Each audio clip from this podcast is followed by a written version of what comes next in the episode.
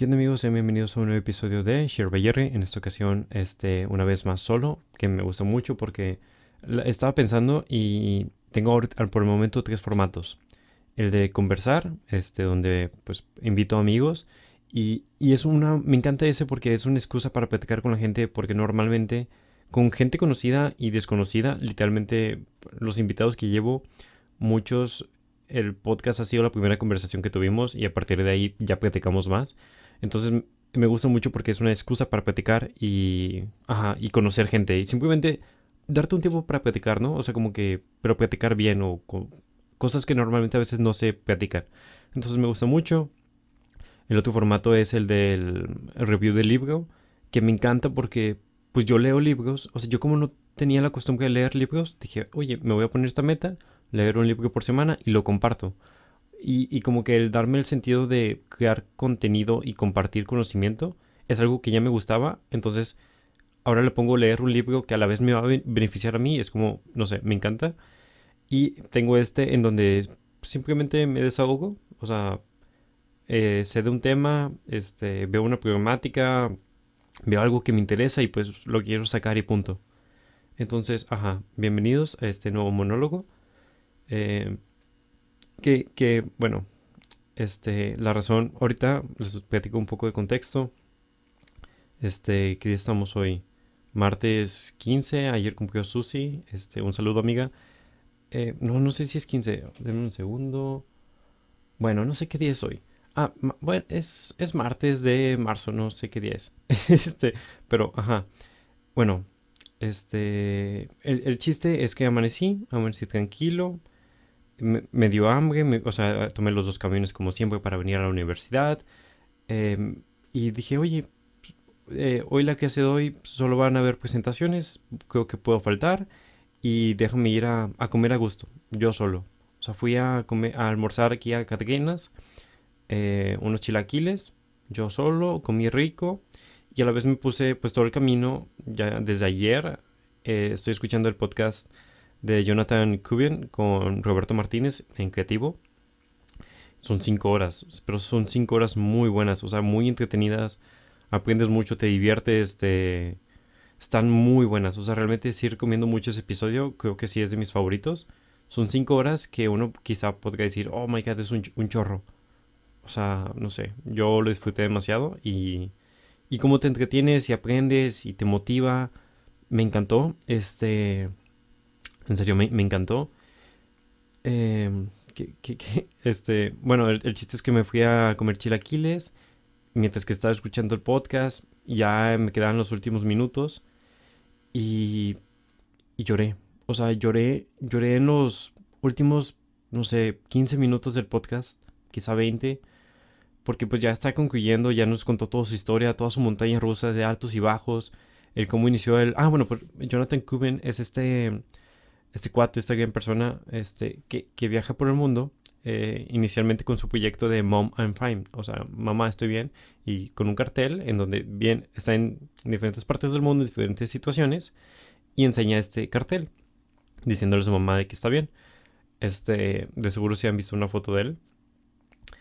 Em, yo, yo conocí el concepto, pero pues no conocía nada de su historia, ni siquiera sabía que hablaba español, y me asombró, o sea, realmente de admirar, qué chido. Y más que todo, de nuevo, o sea, me, motivan mucho las historias que son como eh, de, de, personas que, que le chingaron, que le estuvieron chingue, chingue, chingue y salió, o sea, y salió adelante. No tenían quizá la mejor situación económica, o quizás sí, pero el chiste es que destacaron por su trabajo y por su pasión y por su idea y por su enfoque y, y la dirección que le estuvieron dando a su trabajo, ¿no? Que tanto importa ahora en donde parece que queremos acelerar, pero no sabemos a dónde queremos ir. Entonces, ajá, me gustó mucho. Y en los últimos 15, 10 minutos lloré. O sea, me soltó lágrimas. O sea, en serio, si no van a escuchar las 5 horas, que son un chorro, escuchen los últimos 20 minutos. Da, a mí, no sé, en serio, lloré porque. Porque da este mensaje que tanto tengo en mente desde que entré a la universidad. De y, de seguro sí le voy a poner al, nombre del capítulo de que, oye, yo no quiero ser un jugador de póker. porque de hecho este Jonathan, de, de aquí saqué la frase, Jonathan, este Jonathan Cuban, eh, por una parte de su vida eh, le encantó el póker, sí, creo que sí era póker, ajá, este de apuestas, en donde pues ah, va mucho de la mano de la pues suerte, pero más que todo pues de la inteligencia que tengas. Este, y, él mencionaba que pues estaba ganando y ganando de que mil dólares al día, le iba muy bien, este, estaba muy cómodo. Eh, así que le pasó un accidente, pero bueno, o sea, el, el chiste a la conclusión que llegó es que siendo jugador de póker, ¿cuál es tu trabajo?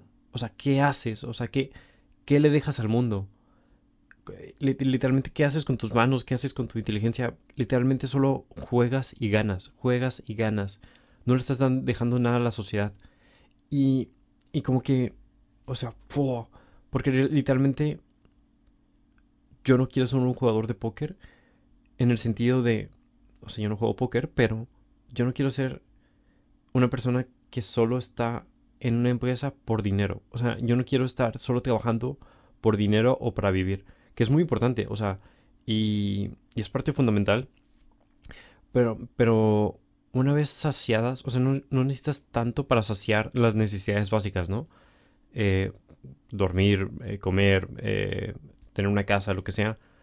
No necesitas tanto, puede ser, bueno, y es que acabo de leer el esencialismo y minimalismo. Entonces vengo como que esta mentalidad de, realmente necesitas muy poco para sentirte feliz, sentirte pleno, sentirte contento con tu vida. El, chiste es darle un propósito y ser claro en este propósito. Entonces yo cuando me refiero a que no quiero ser un jugador de póker, es que no quiero trabajar solo, y, de nuevo la importancia del trabajo. Eh, me estoy saliendo, pero uh, nomás lo escuché una vez que de esta teoría del esclavo y el maestro, en donde tenemos, es algo filosófico, les digo que no he leído, pero lo escuché y me, llamó la atención. No me crean del todo a lo que les estoy contando, pero eh, básicamente siempre buscamos por reconocimiento, o sea, eh, hay, tenemos esta relación entre, entre las personas, entre la sociedad de, maestro y esclavo, en el sentido de que yo soy esclavo y, y quiero, o sea, quiero ser reconocido por mi maestro.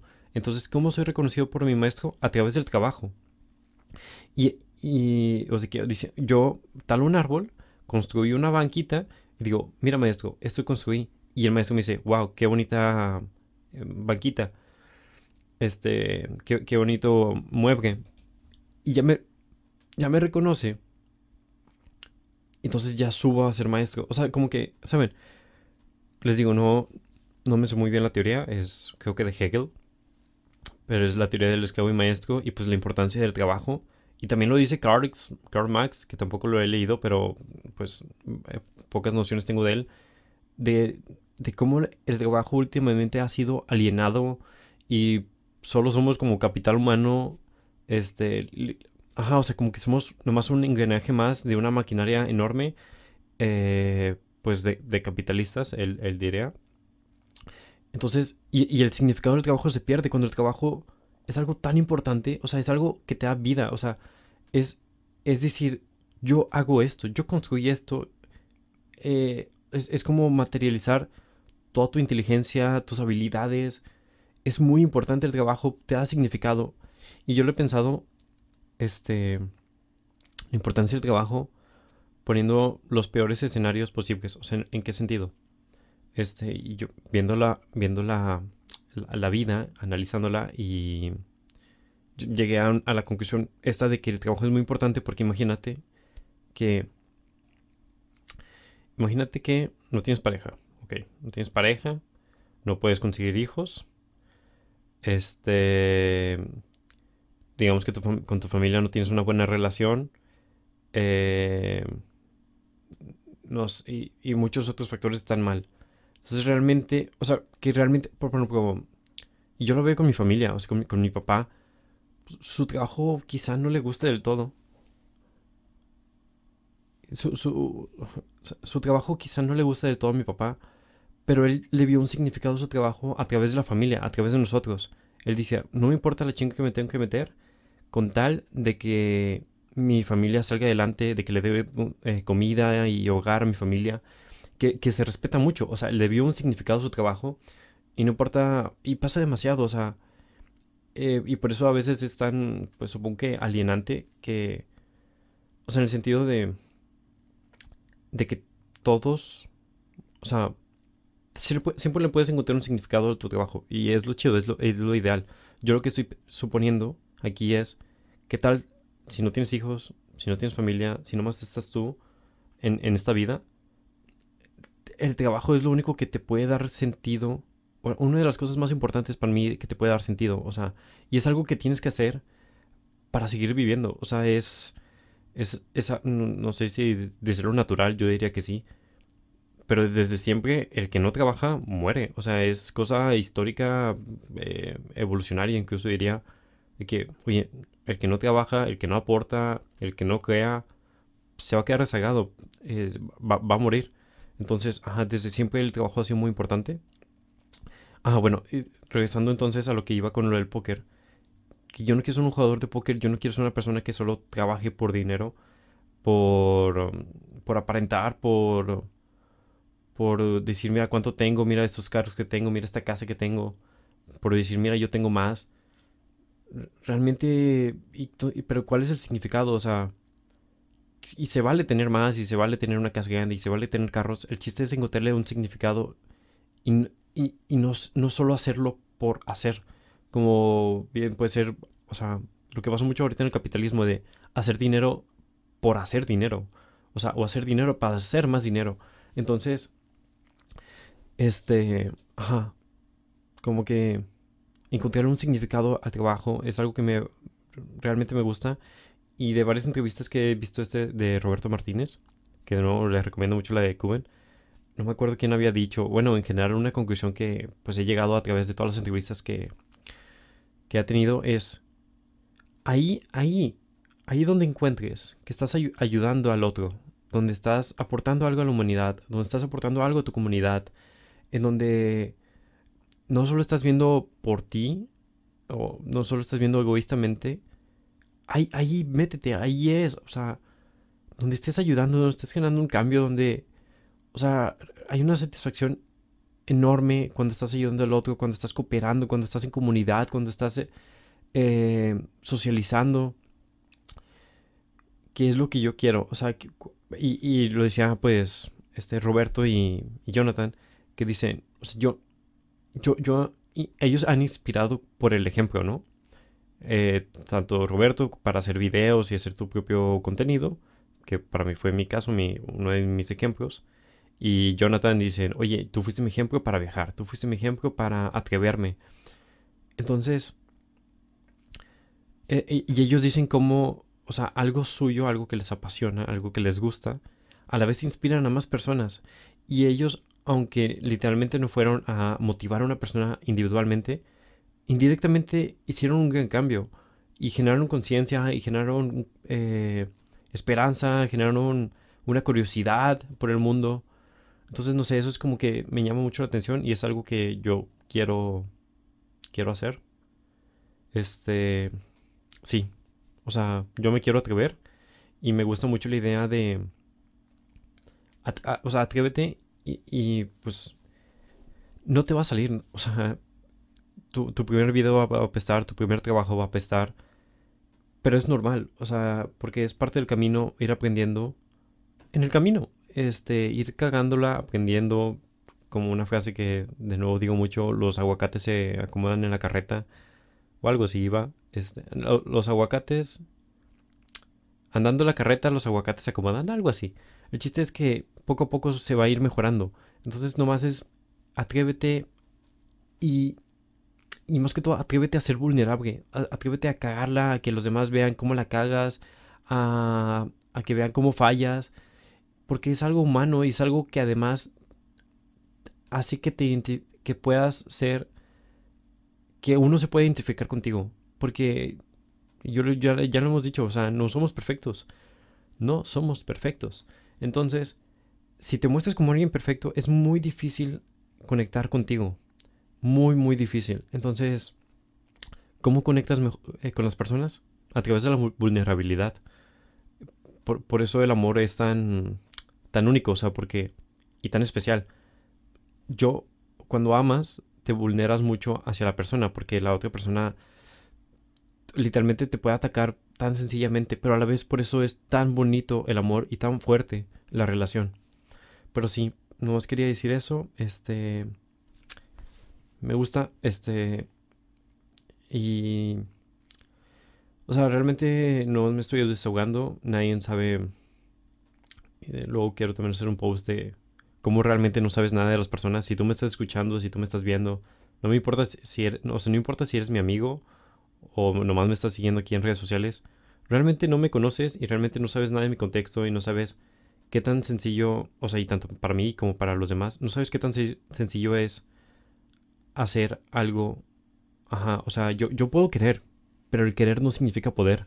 Entonces, no saben qué, en qué cosas ya me comprometí o igual las otras personas o... Sí, simplemente pues no es fácil, pero el chiste es atreverse. Y Gerardo del futuro, espero que siga estando este audio cuando... ¿Qué será? Me graduó. Estoy en sexto semestre. Séptimo, octavo. Me graduó en el 2023. 2023. Significa más cinco años. 2028, en teoría, en teoría. Sí, Gerardo, en 2028, huye, corre. No importa cuánto dinero estés ganando. Ve y cumple tu sueño, men. O sea, viaja, conoce, ayuda. Estando en una empresa. Es que, y no quiero demoniz, o demonizar, no sé cómo se diga, ¿saben? Como eh, eh, desechar el, el labor de una empresa las empresas ayudan y las empresas generan un cambio, realmente son las industrias, se necesita su materia prima, se necesitan sus productos, todo es parte esencial de la vida, nada funciona, estamos hiperconectados ahora. Entonces, eh, no es que algo de la industria no sirva, simplemente no es algo para mí, o sea, no es algo en donde yo quiera estar ahí, este, simplemente viendo cómo generar mayor ganancia, cómo generar, eh, aumentar la, efectividad o ¿Saben? Que, a la vez, por ejemplo, yo, a mí me gusta mucho el tema de temas humanos, sociales y de medio ambiente. Y no significa que estando en una empresa no puedes ayudar este, a eso. Eh, sí puedes, pero el cambio, los efectos, los... Tu trabajo está más distanciado de ti. Hay tantas partes de tu trabajo al producto final que no lo sientes parte de ti. O sea, no lo ves como algo tuyo. Y no sé, yo quiero tener a mi trabajo como mi bebé, ¿saben? O sea, decir, esto es mío, esto yo lo creé. Y este soy yo. Entonces, ajá. Y pues nada, amigos, este... 20 minutos. Les digo, yo pudiera hablar, si puedo hablar solo, durante una hora, que no voy a poder hablar con una persona durante horas y horas. Pero bueno, muchas gracias, me la pasé muy padre. Siempre son buenos... Ah, sí, siempre es bueno desahogarse. Les recomiendo mucho este meditar. Eh, últimamente me propuse la meta de de ir a, aquí hay un espacio en la universidad en donde es, para guardar silencio y reflexionar. Eh, no necesitas un espacio de estos para hacer esto. Simplemente, oye, ve a un lugar tranquilo y estate solo, sin música, sin nada, solo con tus pensamientos. Eso ayuda demasiado. Eso le da claridad a tu, a tu mente para pensar, para enfocarse en las cosas que realmente... Pero les digo que acabo de comer. Este... Eh, te, da oportunidad, te da espacio para concentrarte en las cosas que realmente importan. En... Ajá, en... Porque ya no, ya no estás saturando tu, tu cabeza con mensajes, con música, con... Que no, está, que no está mal. El chiste es darte un espacio para decir, hey, vamos a relajarnos un poquito. Pero nada. Amigos, pues esto ha sido un gusto. Yo soy Gerardo González García. También tengo el segundo nombre que es Iván. Y mis amigos me conocen como Jerry. Mucho gusto a los que me hayan escuchado. Y Jerry del 2028. Watch out, amigo. Watch out. Cuidado. Y, y replanteate bien qué onda contigo. Yo desde aquí, desde mi trinchera, en el presente, estoy intentando hacer lo mejor. Estoy intentando dar lo mejor de mí.